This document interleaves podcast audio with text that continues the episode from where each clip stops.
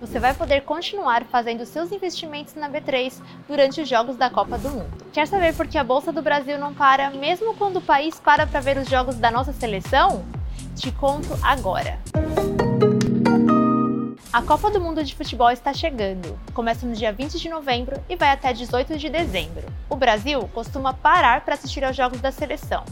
E enquanto a bola estiver rolando no Catar, o funcionamento da B3 não vai ser alterado. O horário de negociação é o de sempre, das 10 da manhã às 6 da tarde.